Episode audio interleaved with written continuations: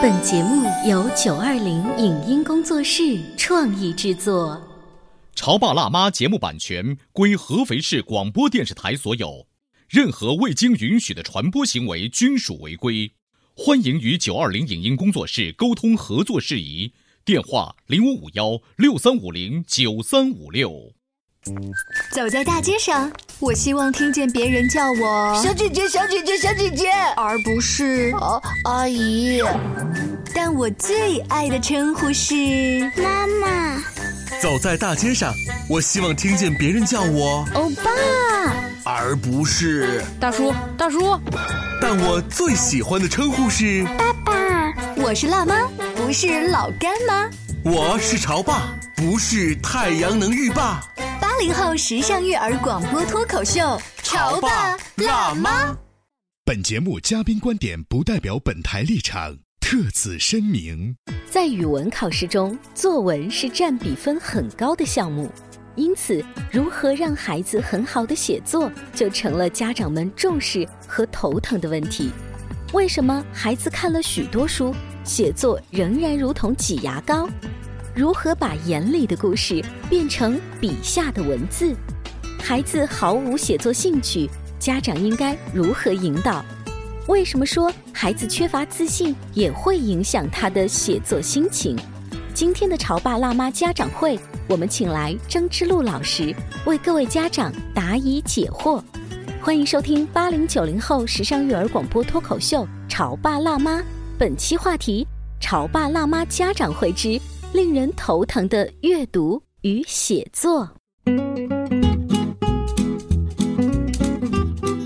迎收听八零九零后时尚育儿广播脱口秀《潮爸辣妈》。各位好，我是灵儿。大家好，我是小欧。在昨天的节目当中呢，我们请到了中国安徒生奖、国际安徒生奖提名获得者张之路老师。他著有《霹雳贝贝》《非法智慧》《禅为谁鸣》等书籍。那昨天的节目当中啊，他主要说了一下怎么样帮助家长去打开阅读的大门。是的。那我们聊着聊着就发现，有一些家长的这个心态是：我开卷有益，最好最后再回馈到我的作文试卷上。你知道一个月花了那么多钱给孩子去买这么多书，嗯，这读了就算了吗？那不把它变成分数，那对得起我的这个 money 吗？所以说，阅读跟写作之间的关系，我们的重点现在开始要跳到写作上了。是，有请张之路老师，欢迎您。欢迎张老师。好。各位家长好，主持人好啊！大家也可以听一下我们整个现场，除了张老师、小欧跟灵儿，我们还有一些这个掌声。那是现场我们今天潮爸辣妈的特别节目《潮爸辣妈家长会》。我们在刊登出张之路老师要来我们的节目的时候呢，就有一些家长热心的报名说，我想亲自来请教您一下。呃，所以我们的第一个问题是。一口气读完，一转身就忘，这是目前大部分的中小学生读书的一个问题。哎，我问一下现在现场家长哈，一口气读完转身就忘的孩子，是不是你们家孩子或会不会是你们家孩子？举个手我看看，一二三，就全你看全票通过，你看看，就个别没有举手而已 啊，个别还有一个，我们待会儿来采访那个个别的那个，你看基本上全票通过哈。呃，我觉得呢，一口气读完，呃，转身就忘。这个现象呢，刚才家长都举手，但是我是这么分析的，我觉得呢，转身就忘，表面上忘了，实际上它留存在你心里了。哦。因为刚才我跟主持人聊天的时候，我也说过，读书或者说大范围我们讲阅读这件事儿呢，它是一个柔软的东西，嗯，它不是一个硬碰硬的东西，它的效果。不像我们吃饭这样，今天你饿了，吃块面包，喝杯牛奶就饱了。读书读完了以后，你说孩子，刚才书你读了，现在给我写篇作文。孩子百分之百的不可能读了一本书作文就写好。嗯，这些书就像一粒种子，种在脑海心田里。嗯，他们会默默的生根发芽，开花。我们先不说结果啊，开花的时候不是明天，也不是后天，可能是一年以后或者两年以后，所以我认为，按我们当下时髦的说法，一口气读完，转身就忘，这是个伪命题。嗯。嗯，就是他一定会给孩子心中落下点什么。对，因为有的时候，我现在你看这个年龄了，有时候我突然觉得，哦，我小时候背那个东西，现在还在起作用。哦。比如说，我给孩子们讲，我小时候读书有个故事。嗯。小儿书店看书，有一天书店老板跟我打赌，说你们老五个人看一本书，嗯，一个人租了书，一个人看，要不我生意没法做。啊。我们说，晚上就和他争，最后他说好，你们看书不是长知识吗？谁能够把梁山伯一百零八条好汉的名字绰号给我背下来，我就奖励你们二十本书白看。他万万没想到这事儿说到我心里去了。结果你给背下来了。我当时小学四年级，我说老板，你说话算数吗？啊。因为这件事儿，我一直英雄无用武之地，居然有一个人这样说。就你爸爸妈妈没有从来说来，没有背一遍一百零，没有没有。而且那时候我这件事儿非常招人讨厌。嗯，我说大爷大爷你别走，说干嘛？我说我给你背梁山伯一百零八条好汉。嗯，不信背二十个，说去去去一边玩去吧，不听了。今天老板居然说有奖励。嗯，我说你听着。第一条好汉及时雨宋江，第二条好汉玉麒麟卢俊义，就这么背，背到第八十个，他说你别背了，他回到屋里拿出了牛皮纸，嗯，翻过来上边盖着二十个小图章，写着免费一册，嗯，嘿，你比如说啊，背一百零八将有什么用？就是兴趣背了。到现在，起码我跟大伙儿聊天的时候有故事，有用。对。所以刚刚张老师说的这一段是让我觉得啊，我不能有太强的急功近利的心态。这一点就一口气读完，一转身就忘。总结出来的实际上是家长的心态，而这个心态反映出的未必是孩子客观存在的这个事实，其实更多的是来自于我们父母内心的焦虑而已。对，因为没有办法，我和诸位都想法一样，我是个作家，也不是教育家。比如我要有个孩子，现在碰到的问题就是说，今天学了，明天得管用，因为分数、考试、择校都在你后边追着你。所以我们这种状况下产生说一口气读完，嗯，转身就忘，就会觉得很正常。是，那今天呢，我们在现场呢也有一些这个匿名的问卷哈，我其中就看了一下，发现有一个家长写的内容是这样，他说我的孩子毫无写作兴趣，不愿落笔，真的是不想写。我想问一下各位家长，就是毫无写作兴趣，在你们的孩子身上。也会不会有或多或少的这个体现呢？大家用眼神交流告诉我，嗯，也存在。那您看这个问题是一个大问题吗？我觉得呢，孩子从他们现在这个年龄，尤其小学生，他基本上没有什么功利心，他都是，比如说家长说我给你买玩具，我带你去好玩的地方，这地方可能对他有点吸引。从他个人兴趣来讲，孩子们。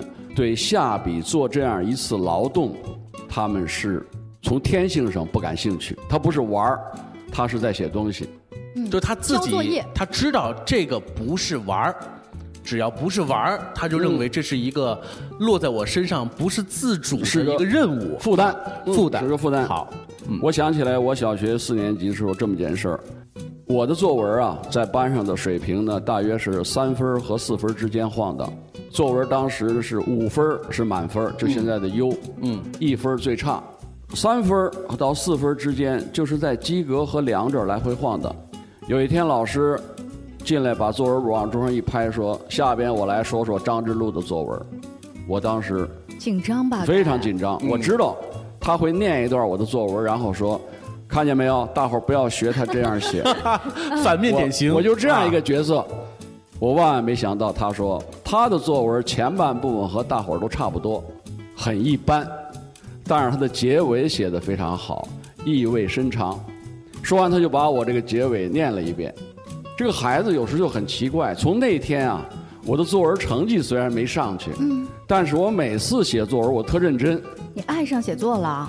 那就是那次在班上老师的那次点名，对，表扬。激发了内心。呃，我就每次我就想，现在想不起当时的心态。嗯，那也可能希望老师再表扬，或者按大人说别辜负老师的表扬。是写之前，每次我得想想，哎，这个作文怎么写更好，呃，更意味深长啊。就是会深思熟虑一下了。对，对那时候起码对写东西不反感了。嗯，不是说哎呦作文来了，他他是这个是累，得赶快交差。嗯，但你当年那是无意当中的，对不对？对，是是，如果今天您做了这堂讲座之后呢，家长啊开始想，我要怎么样给孩子我们这样一个汲取一个方法论，对。啊，会不会我们可以总结一下张老师刚才那个意思，就是我们适当的对孩子的写作给予正面的回应和表扬，嗯或许对他来说这是个动力。对这个效用呢，也是刚才我讲的，别急功近利。说我你看今儿都表扬你了，嗯，明儿你作文怎么又这德行，是吧？这个别着急，它是慢慢进步的。刚才张老师对于这个问题的答复，各位现场的家长还有没有关于写作兴趣这个小话题的其他的一些补充的提问？有没有？嗯，张老师你好，非常高兴来这里跟张老师学习请教。然后呢，我是一个二年级小孩的家长，孩子呢是男生，性格上可能是相对比较平静一点，就安静一点的小男孩儿。嗯，阅读也是比较喜欢的。我发自内心平时观察他啊，感觉他是有兴趣的，但是呢，他的表达和他的这种用文字表达的这个方式啊，他不愿意。他就是说一个字能表达他，他不会用两个字表达。但是他内心深处呢，他很喜欢阅读。写作的时候呢，他想表达，但是他表达不出来，或者是表达的时候呢，他怕别人说他这个不好啊，或者那个不好。所以就是说，我感觉他内心深处是有渴望的，但是呢，他表达不出来。我们作为家长也是干着急，就是想请教张老师，这种情况是怎么去引导孩子，或者是说慢慢的去诱发他什么有，就是有一种什么好的方式来解决这个问题。呃，这个问题呢，我脑子里刚才你一讲呢，我脑子里冒出两个点。第一个点呢，就是说，最近有人说了这么句话，我觉得对当下的时代呢说的还比较好。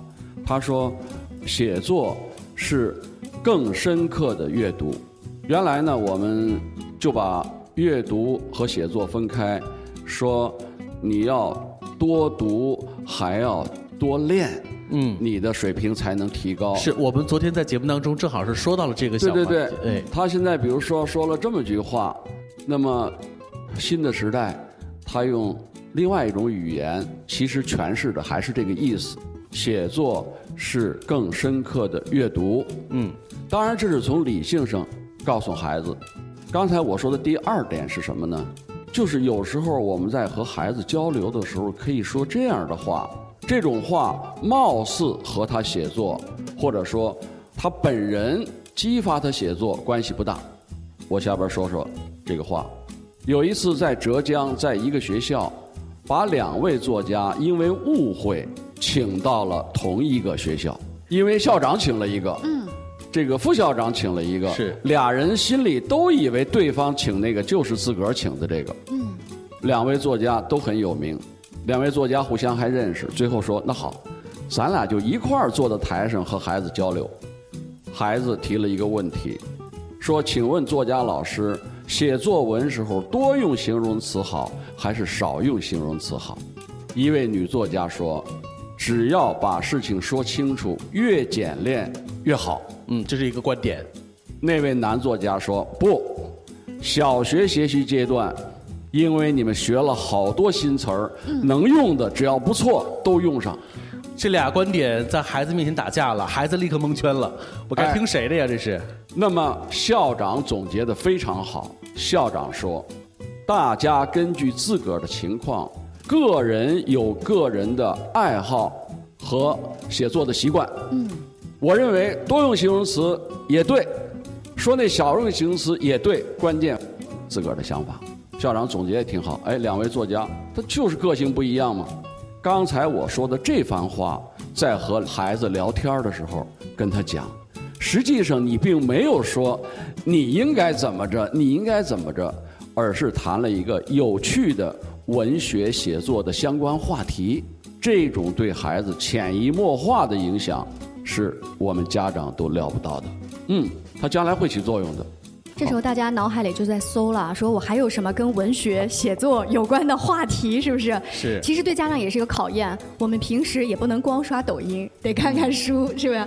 我们的时间呢到这儿要稍微休息一下。张之路老师啊，在跟我们的家长进行写作方面的探讨，还有更加细致的一些答疑。稍微休息一下，广告之后接着聊。你在收听的是《潮爸辣妈》，小欧零二，叫你变成更好的爸爸妈妈。潮爸辣妈播出时间：FM 九八点八合肥故事广播，每周一至周五十八点三十分首播，次日十四点重播。网络收听，请下载荔枝 FM、苹果 Podcasts，搜索“潮爸辣妈”订阅收听。微信公众号请搜索“潮爸辣妈俱乐部”。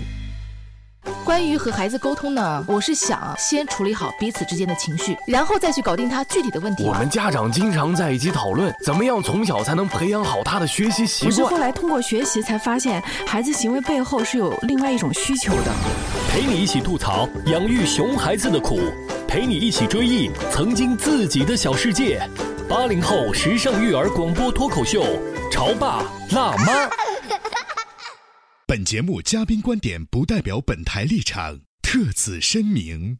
在语文考试中，作文是占比分很高的项目，因此，如何让孩子很好的写作，就成了家长们重视和头疼的问题。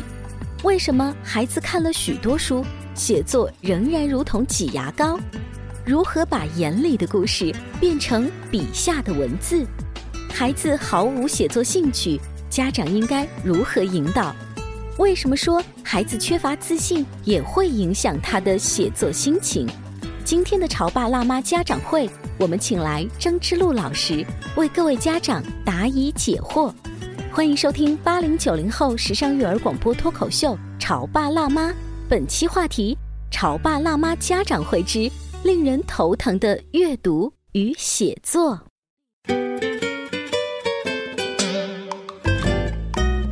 广告之后，欢迎您继续锁定八零九零后时尚育儿广播脱口秀《潮爸辣妈》。大家好，我是灵儿。大家好，我是小欧。今天直播间为大家请来了《霹雳贝贝》的作者张之路老师。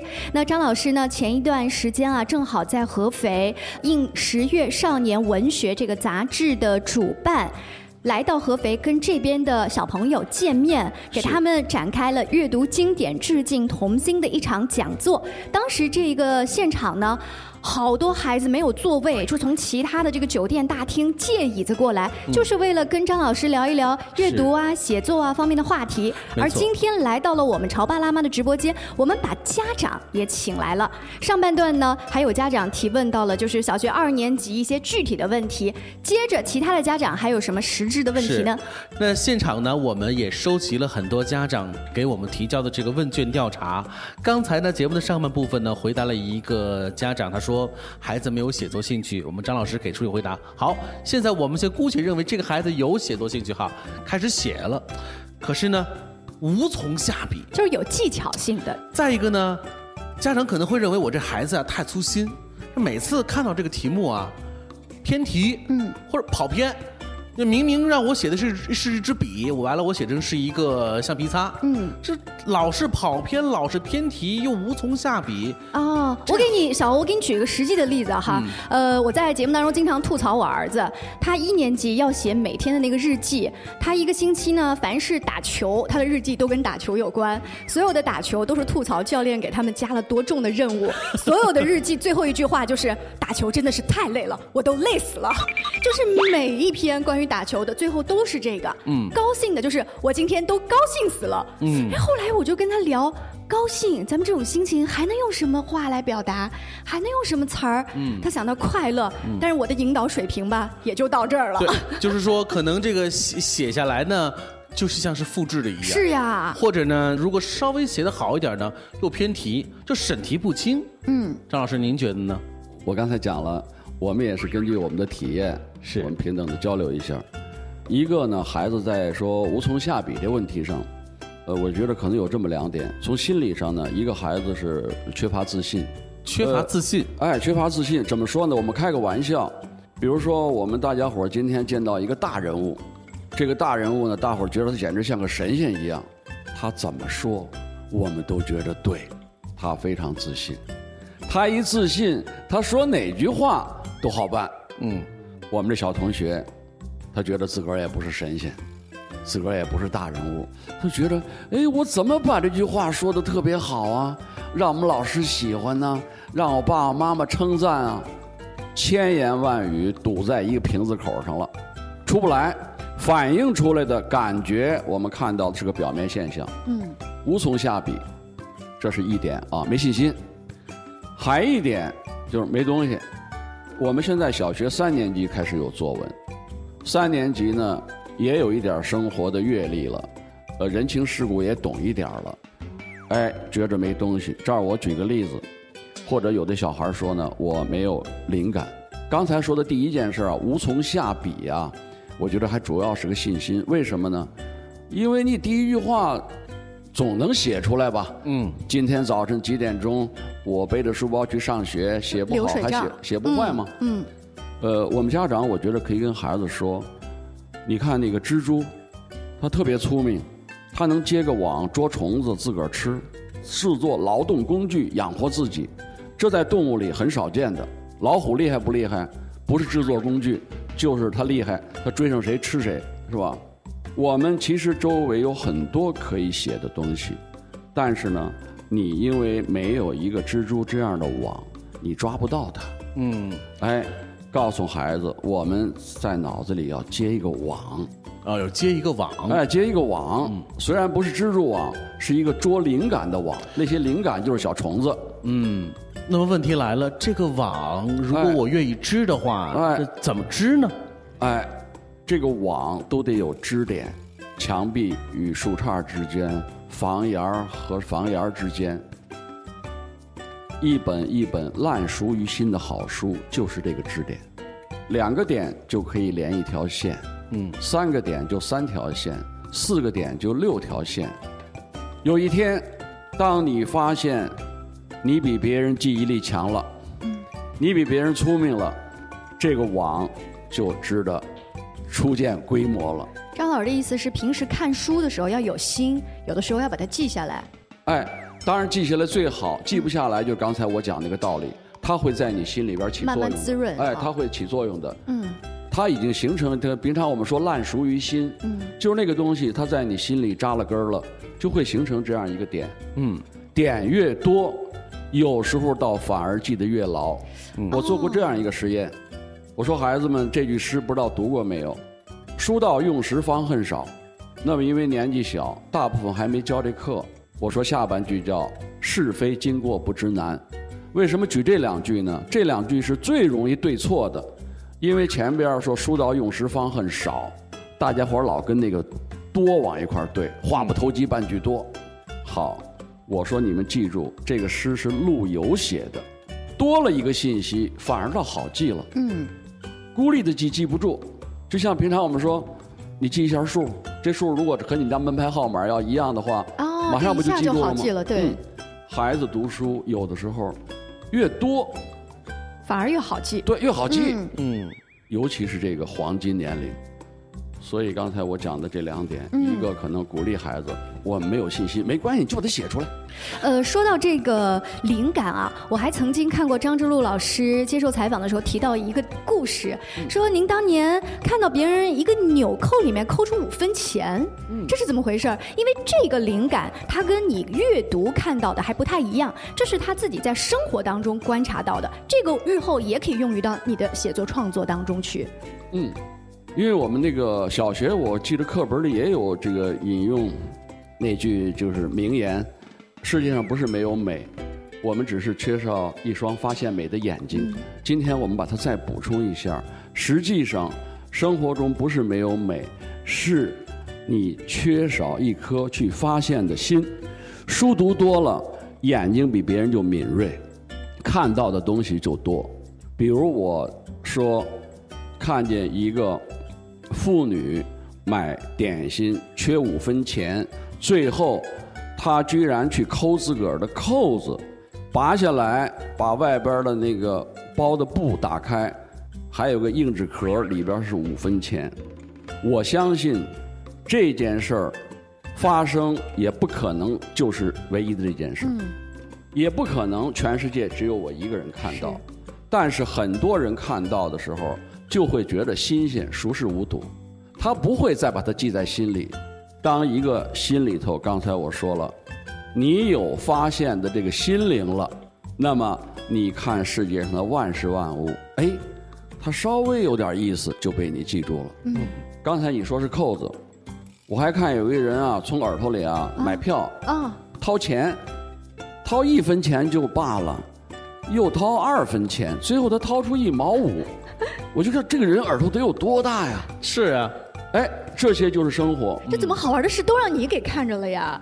对，有的时候我们觉得哦，这是上帝对我们的馈赠，其实刚才我说了，我们因为读书读了好多，形成了个习惯，哎，就发现，嗯，哎，这个事儿又被我发现了，嗯，只要你发现，说明这事儿有得可写。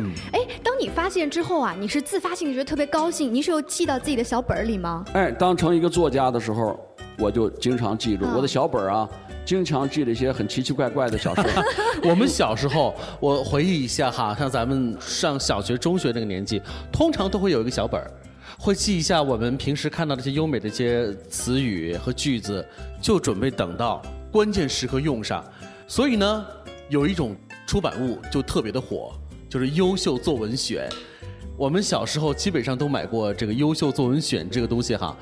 我们是不是也开始企划着要给我们的孩子还买这些作文选呢？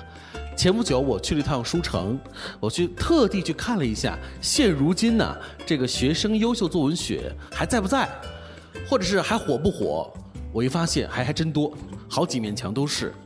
所以我就代替很多家长问您问题：作文选这样子的东西。有人说存在皆合理，可是，在您看来，这个存在还能存在多久，还能火多久呢？